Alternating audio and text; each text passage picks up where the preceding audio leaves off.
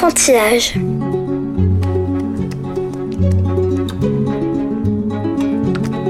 Ma poupée va manger des poissons bien salés. Alors, Gruffalo, dit la petite souris. tu as vu? Tout le monde a peur de moi.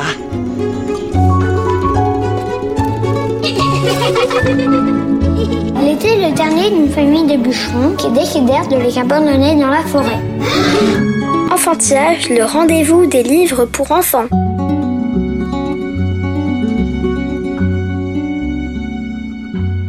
Bonjour et bienvenue dans Enfantillage, le rendez-vous des enfants qui aiment lire et des grands qui ont su garder leur âme d'enfant. Au micro, Florence Duteil. C'est pas uniquement le lieu qui est attaqué, c'est aussi l'imaginaire, c'est aussi l'esprit, c'est aussi les histoires. Donc je trouvais que c'était important de parler de l'imaginaire japonais qui était atteint avec cette catastrophe. Tout d'un coup, un coin du monde était rayé de la carte, notre euh, monde réel devenait un endroit irrationnel. Dix ans après l'explosion de la centrale nucléaire de Fukushima Daiichi le 11 mars 2011, Fabien Grelot a écrit Naoto, le gardien de Fukushima, illustré par Ewen Blin chez Steinkiss, bande dessinée qui transcende la réalité de la catastrophe par la vision onirique d'un Japon de légende. En fin d'émission, nos coups de cœur dans Tout Nouveau Tout Beau, mais voici la chronique de Rémi. Je m'appelle Rémi, je suis un énorme lecteur. Un jour sans lecture, c'est comme euh, un jour sans repas, quoi. Mon livre préféré.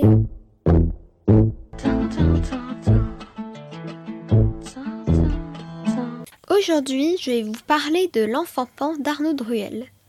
C'est une réécriture du Peter Pan de Sir James Matthew Barrie, le roman culte paru en 1911 et depuis tant de fois adapté. Un texte si célèbre qu'il fait partie de notre imaginaire à tous, qu'on l'ait lu ou pas. On peut d'ailleurs lire sa réécriture et l'apprécier sans connaître l'œuvre source. Et si on la connaît, c'est un jeu très stimulant de tenter de découvrir les mille et une façons dont les éléments en ont été modifiés, redistribués, reflétés, comme un kaléidoscope de fiction. Le récit commence dans un décor bucolique, au pays des fées, des lutins et des centaures. Un enfant triste, on ignore qui il est, prête une oreille distraite à la légende des enfants perdus. Sont-ils tombés de leur berceau avant de disparaître à jamais? Ont-ils été enlevés par des êtres malfaisants? On a à peine le temps de visualiser les options que le roman bascule net dans un univers réaliste et sombre à la Dickens. Nous voici dans l'East End, l'un de ces quartiers pauvres de Londres où des enfants des rues, la plupart du temps orphelins, vivent de mendicité. Dès l'âge de cinq ans, les petits font les poches des bourgeois pour le compte de receleurs, semblables aux fagines d'Oliver Twist. Leurs sœurs sont serveuses dans des tavernes malfamées quand elles ne vendent pas leur vertu pour quelques shillings. Considérés comme un danger pour eux-mêmes et un péril pour la société tout entière, ces enfants perdus sont envoyés par le juge Matthew à l'Oiseau Blanc, institution londonienne, pour y être redressés. Nouveau clin d'œil à l'œuvre source, Le Petit Oiseau Blanc, c'est le nom du roman où le personnage de Peter Pan est apparu pour la première fois sous la plume de J.M. Barrie et Matthew est le deuxième prénom de l'écrivain. À l'instant même où Peter entre à l'Oiseau Blanc, le frère aîné d'un des pensionnaires est jugé pour en avoir égorgé un autre. Il s'est enfui du tribunal où il risquait la corde. C'est dire si une atmosphère pesante et inquiétante, bien loin de l'image innocente et merveilleuse associée à Peter Pan, règne dès les premières pages. Chaque gamin ici doit faire avec son histoire douloureuse. Et celle de Peter est particulièrement dure.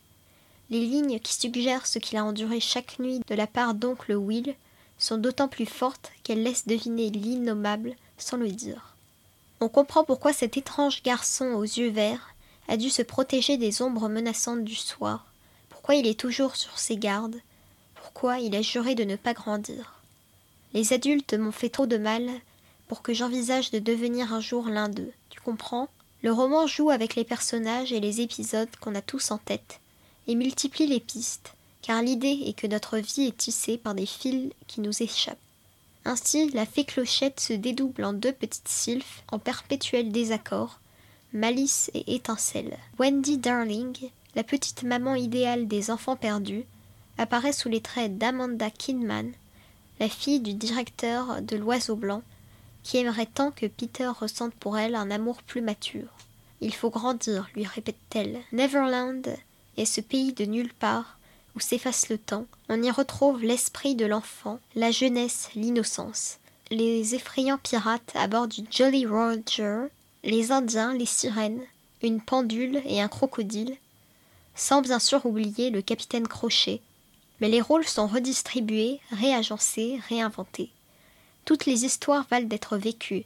Rappelle ce roman qui dévoile le souvenir vénéneux au cœur du personnage de Peter Pan. Nos secrets les plus sombres ne sont que des fleurs qui nous dévorent l'âme. Je vais vous lire un extrait. Peter ne s'arrêta de courir qu'une fois suffisamment enfoncé dans le sous-bois. Il sentit alors le doux éventail de battements d'ailes au-dessus de sa tête. Laissez-moi tranquille, je veux être seul, asséna-t-il à l'intention des deux sylphes qui lui tourbillonnaient autour. Non, ce n'est pas ce que tu veux vraiment, rectifia la première. Nous pouvons t'aider si tu l'acceptes, ajouta la seconde. Peter leva les yeux vers elle et essuya d'un geste ses joues mouillées sur une manche de sa chemise, avant de demander sur un ton sarcastique. Ah oui? Comment? Tu le sais bien, accompagne-nous au pays de nulle part, affirmèrent-elles en chœur. Tu ne le regretteras pas, tous tes ennuis s'envoleront. Si seulement ça pouvait être vrai, soupira-t-il. Et puis d'abord, pourquoi moi et pas un autre? Parce que toi, tu ne veux pas grandir, n'est-ce pas? répondit Étincelle comme une évidence. Le garçon, troublé, réfléchit un instant, puis s'enquit. Et comment va-t-on vers ce pays de nulle part C'est simple comme un jeu d'enfant, s'exclama Malice, en tournoyant sur elle-même, telle une danseuse étoile, suspendue dans les airs par des fils invisibles. En volant, bien entendu. Peter éclata de rire. Ah Vous m'avez bien eu Quelle blague Puis, reprenant peu à peu son sérieux en voyant les expressions contrariées sur les visages des sylphes, jetez un œil sur mon dos. Au cas où vous ne l'auriez pas remarqué, je n'ai pas d'ailes, moi. C'est inutile pour ce qui concerne les enfants, voyons, répliqua Malice. Il te suffit de fermer les yeux, de penser de toute ton âme à voler, un peu de poussière d'étoiles et hop, le tour est joué. L'enfant pan d'Arnaud Druel paraît aux éditions Gulfstream dès 12 ans. Retrouvez la chronique de Rémi sur le site d'Enfantillage.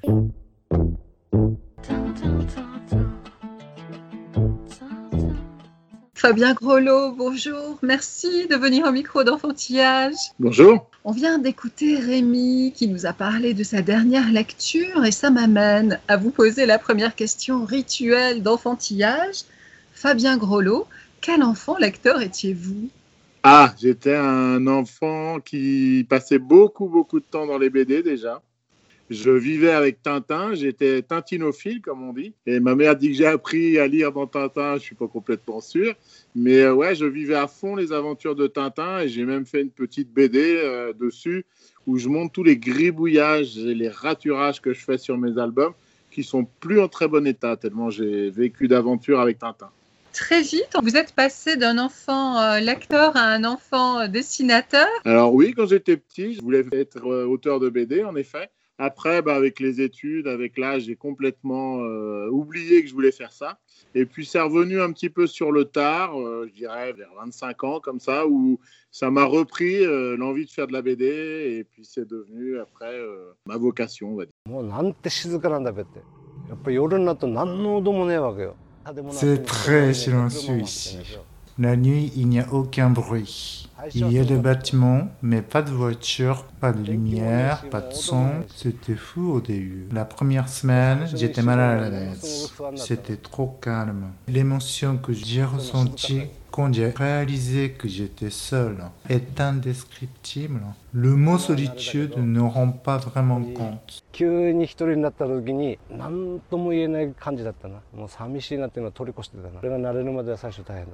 Je comptais pas rester au début. On est quand le réacteur 4 a explosé. Je savais qu'on n'était pas en sécurité ici. J'ai pris ma famille et on est parti. Mon père m'a suggéré d'aller chez sa petite sœur dans le sud, qui était plus sûre, mais elle ne nous a pas laissé entrer. Et il disait qu'on était contaminés par les radiations. On est allé dans les refuges pour évacuer, mais ils étaient pleins Ils nous ont refusé. C'était trop compliqué, alors j'ai préféré rentrer. C'est là que j'ai réalisé que nos animaux attendaient qu'on les nourrisse. Je n'avais pas d'autre solution que de rester. Je ne pouvais pas laisser mes animaux comme ça. Ils devaient être nourris. Ici, c'était l'enfer. Les vaches sont toutes mortes de faim. D'autres vivaient encore parmi les cadavres. Une vache et son veau étaient toujours en vie. Ils n'avaient que la peau sur les os. Ils n'avaient pas mangé ni bu depuis un mois. Le veau avait tellement faim qu'il essayait encore de téter sa mère. Mais la mère savait qu'elle n'avait plus de lait à donner. Alors elle l'a chassé. Il est revenu, elle l'a rejeté mais il n'a pas abandonné. Après trois essais, le veau a compris le message. Il y avait une corde qui pendait à l'enclos. Le bout de la corde devait ressembler à une mamelle parce qu'il y est allé et a essayé de le téter. Ils sont morts tous les deux quelques jours plus tard. Je ne supportais pas de voir ça. Il s'est passé beaucoup de choses comme ça par ici. On ne pouvait pas tous les sauver. J'espérais juste qu'ils ne souffrent pas trop longtemps. On ne peut pas dire combien de temps il faudra pour s'en remettre. Je n'ai pas d'autre choix que de mourir à Tomioka. On vient d'écouter Matsumura Naoto, rescapé de la catastrophe de Fukushima le 11 mars 2011. Il vous a inspiré la bande dessinée Naoto, le gardien de Fukushima, illustrée par Ewen Blin. Merci à la traduction de Yamamoto-san.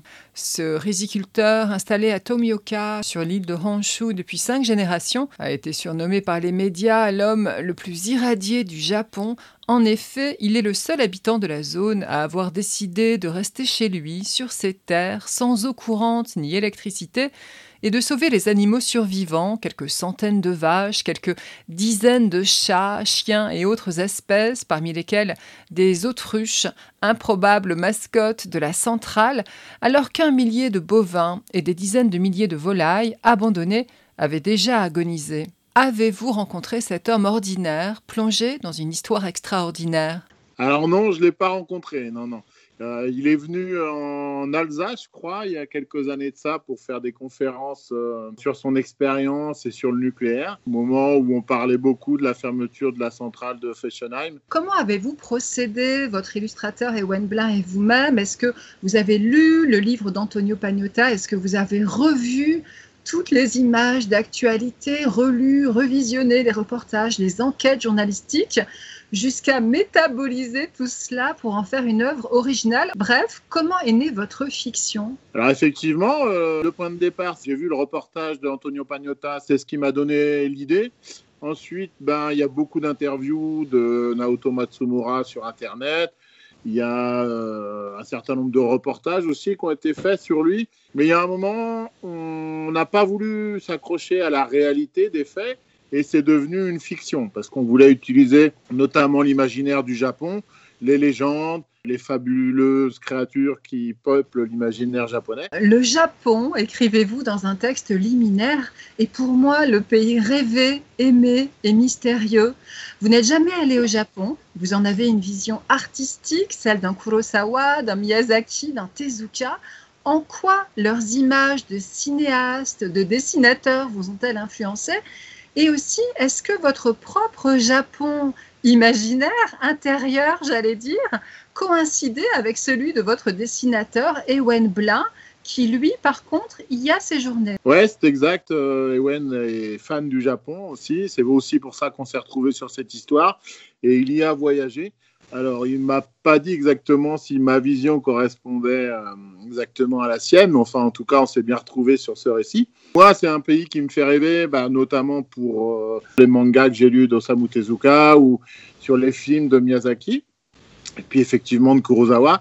De la même manière que Miyazaki, euh, dans ses films, il peint une Europe un petit peu idéalisée ou une Europe très japonisée. Bah, moi, je fais un Japon un petit peu européen et j'espère que les Japonais ne m'en voudront pas trop. C'est vraiment un pays qui me fait rêver j'espère y aller un jour. Votre livre, vous l'avez dit, n'est ni une BD reportage, ni une BD documentaire, comme le suggère l'image d'ouverture du premier chapitre, qui reprend donc la célèbre grande vague de Kanagawa de Hokusai, avec en arrière-plan, tout au fond, la centrale nucléaire de Fukushima Daiichi, Et la force de votre livre est d'ailleurs euh, de mêler le réalisme des événements tels qu'ils se sont déroulés factuellement il y a dix ans, des premières secousses à la survie de Naoto dans la zone euh, contaminée, et de mêler ces données désormais historiques donc à la puissance d'évocation onirique de la mythologie japonaise.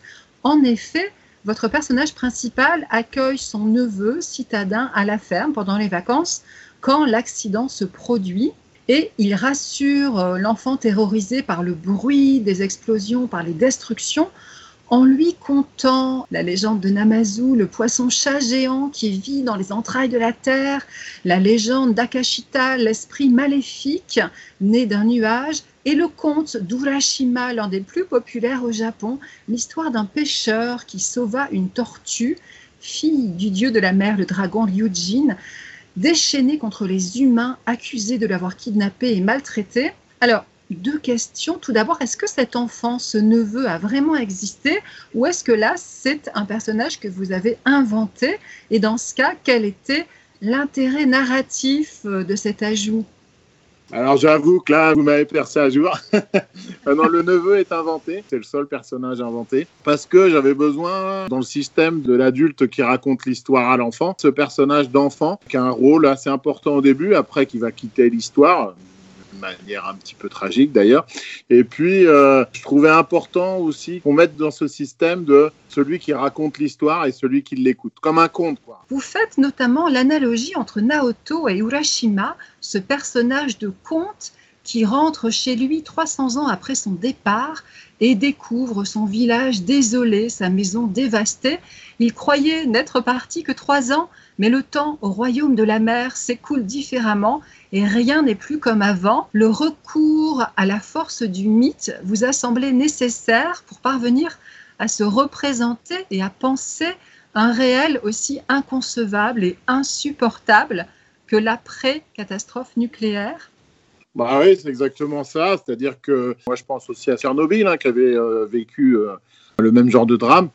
Bah, c'est pas uniquement le lieu qui est attaqué, c'est aussi euh, bah, l'imaginaire qui est attaqué, c'est aussi l'esprit, c'est aussi les histoires. La fable qui est racontée où le temps passe plus vite, bah, c'est vraiment l'impression qu'a dû avoir Naoto quand il est retourné après la catastrophe et qu'il n'y avait plus aucun humain qui habitait là et tout ce qu'il avait connu, euh, la nature qu'il avait connue, les paysages, tout était transformé. Il n'y avait plus rien qui était reconnaissable. Donc je trouvais que c'était important à la fois de parler de l'imaginaire japonais qui était atteint avec cette catastrophe et aussi euh, de montrer que tout d'un coup, un coin du monde euh, était rayé de la carte presque, était rayé de notre monde réel. Tout d'un coup, il devenait un endroit complètement irrationnel presque. Dans Naoto, vous montrez les cerisiers en fleurs la veille de la catastrophe nucléaire et il y a une image très forte où Naoto se demande si l'eau a été contaminée en profondeur quand il voit soudain son chien courir vers la rivière pour s'y baigner.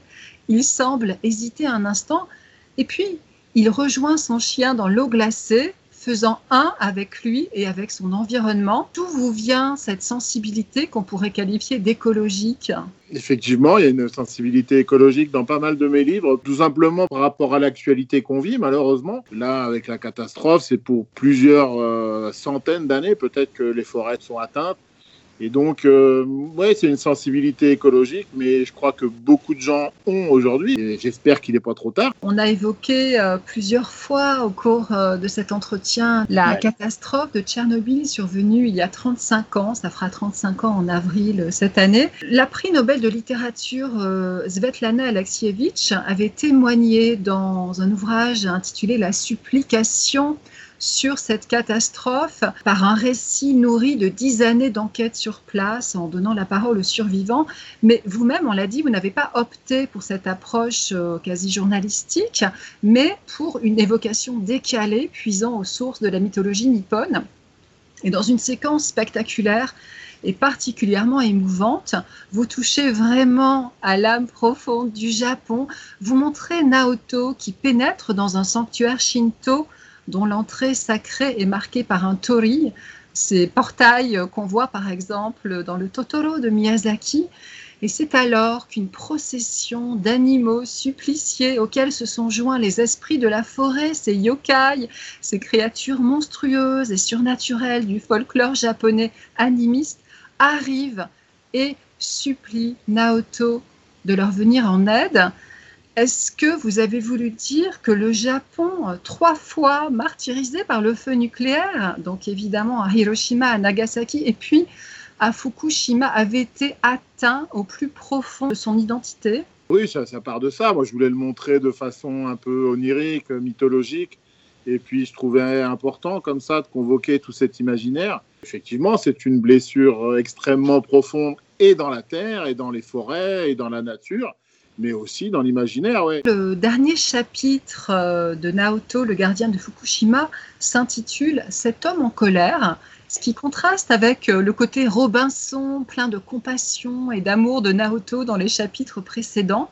Vous revenez sur l'idéologie pseudo-sécuritaire de la TEPCO, la Tokyo Electric Power Company, propriétaire de la centrale euh, de Fukushima Daiichi, et aussi des autorités japonaises, et vous soulignez l'engagement, à contrario, de Matsumura, qui donc a voyagé dans le monde entier, en France euh, en particulier, pour dénoncer le danger de cette énergie et appeler la communauté internationale à en sortir il aurait dit qu'à son avis, euh, la France n'était pas loin d'être la prochaine euh, sur la liste. C'est une option. On a beau nous faire croire qu'on est bien protégé en France, que ça n'arriverait pas. C'est arrivé au Japon, c'est arrivé en Russie. Euh, le risque zéro n'existe pas. Il faut quand même qu'on se pose des questions parce que si ça arrivait, je ne sais pas, on parlait de Fessenheim mais ce serait euh, un pan entier de la France qui deviendrait une zone interdite, au moins pendant quelques années. Donc c'est des questions euh, extrêmement importantes. J'espère que la BD se lit d'abord comme une histoire, comme un conte un petit peu, mais il y a un fond de dire attention, euh, ça peut arriver chez nous, et ça il le dit effectivement. Je pense vraiment qu'il y a un moment, il faudra se poser la question de sortir du nucléaire. Est-ce qu'on arrivera à un monde idyllique?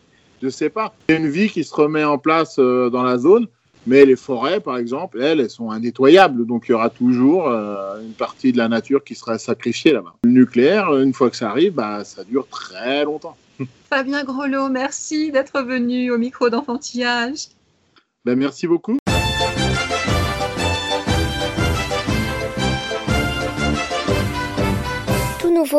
Des silhouettes noires stylisées, un livre au carré doux à manipuler et derrière les tirettes, la somptueuse robe tachetée du léopard, la splendeur chromatique du perroquet, l'adorable trombine du paresseux, l'explosion polychrome du spectacle de la nature à la portée des petits doigts, jungle d'Amandine Laprin aux éditions Nathan dès six mois. Conspuée pour cause de zoonose, la chauve-souris est un animal fascinant, qu'on la nomme chiroptère, pipistrelle, oreillard, rhinolophe ou sérotine. Admirons sa position tête en bas quand elle dort, son corps de mammifère ailé conçu pour voler, et sa chasse nocturne sur les traces des ultrasons. Suit du doigt la chauve-souris de Benoît Broyard, illustrée par Margot Grapp aux éditions La Cabane Bleue, dès trois ans. Le jaguar a les larmes aux yeux quand il voit sa belle forêt partir en fumée. Penché sur son microscope, le professeur observe de magnifiques bactéries qui bientôt sauveront des vies. L'autruche s'abîme dans la contemplation de son œuf chéri. Et le crapaud, le serpent, le cachalot, que voit-il? Et pour toi, comment est le monde quand tu enlèves tes lunettes ou que des heures de tablette t'ont explosé les mirettes? Regarde-toi dans le miroir en fin de volume. Chacun est unique et voit les choses à sa façon. Joli message de ce livre de questions-réponses en ode à la perception visuelle, d'un graphisme drôle et rafraîchissant. Tu vois quoi de Philippe Bretel aux éditions Helium dès trois ans? Si les parents arrêtaient de monter sur leurs grands chevaux, la vie des enfants serait tellement mieux. Ils pourraient zapper le dentiste comme les crocodiles, sécher l'école comme les wistiti, bouder les légumes comme le lion. Franchement, les animaux ne sont pas obligés, eux, de se coltiner toutes les injonctions parentales. Il était temps que cet album hautement réjouissant dénonce cette intolérable injustice dans un déferlement de bêtises. Les animaux ne sont pas obligés de Mathias de Brenne, illustré par Charles Dutertre aux éditions Manière Jeunesse dès trois ans. Tout nouveau, tout beau. Malgré des millénaires de cohabitation, Félix Catus s'est-il jamais vraiment laissé apprivoiser? Si Hugo se réjouissait que Dieu ait inventé le chat pour que l'homme ait un tigre à caresser, on a le droit d'en douter. À la moindre occasion, Belzébuth, le chat de cet album, et ceux de son espèce se font la belle. L'enfant l'apprend à ses dépens un soir que son compagnon se lasse de le voir plonger dans ses livres. Le chat a repris sa liberté. De beaux dessins au pochoir pistent le mystère de sa présence à nos côtés. Un nom de bête féroce de Jean-Baptiste Labrune, illustré par Marine Rivoile, aux éditions Rouergue, dès 4 ans. Amis élurophiles, mais quelle naïveté de croire qu'après avoir cassé le vase, détruit le canapé et vandalisé le store, le chat s'abaisserait à présenter ses excuses. Et quelle idée aussi de l'appeler Roudoudou Calamity Chat serait plus adéquat. Un album de Nicolas Auburn aux éditions du Père Castor, dès trois ans. Est-ce dû au confinement première mouture? La cynophilie est à la mode. En témoigne une rafale de publications.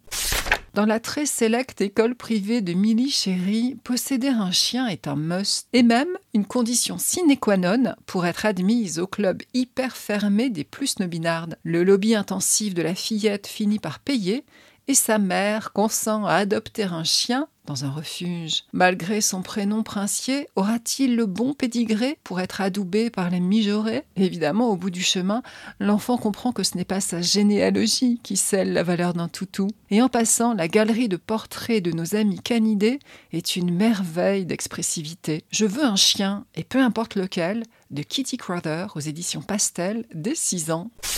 Loyal, intelligent, câlin, courageux, le chien est paré de toutes les vertus et la petite héroïne sait précisément ce qu'elle veut quand elle franchit la porte du refuge du Val-Joyeux. Le responsable a beau déployer un bagou de camelot chevronné pour la convaincre d'opter plutôt pour un babouin, un fourmilier ou un lézard, aucun nac ne trouve grâce à ses yeux.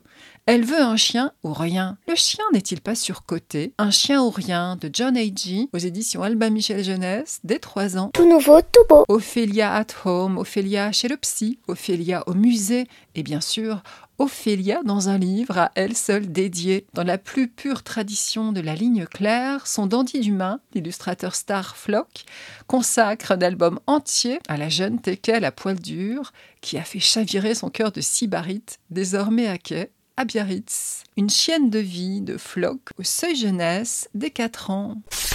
Happy Few toujours, voici le pari secret des animaux, un guide d'une élégance folle qui répertorie les spots secrets et insolites, bar pour autruche, discothèque pour sardines, salle d'arrêt essai pour fourmis cinéphiles, musée pour anaconda.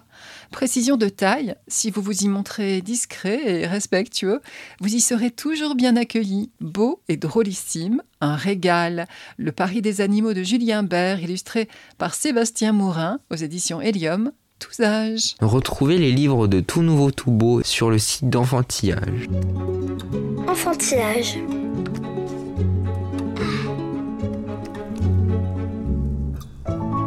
Enfantillage, le rendez-vous des livres pour enfants. Merci de nous avoir écoutés, bonne lecture à toutes et à tous et à la prochaine fois.